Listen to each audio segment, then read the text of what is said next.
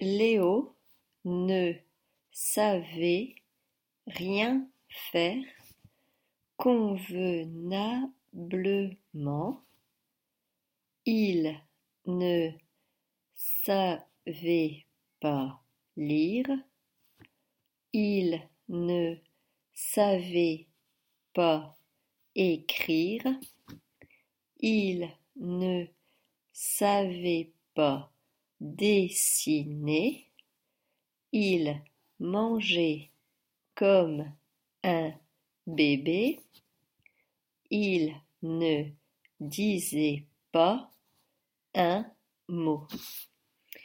Que peut donc avoir Léo?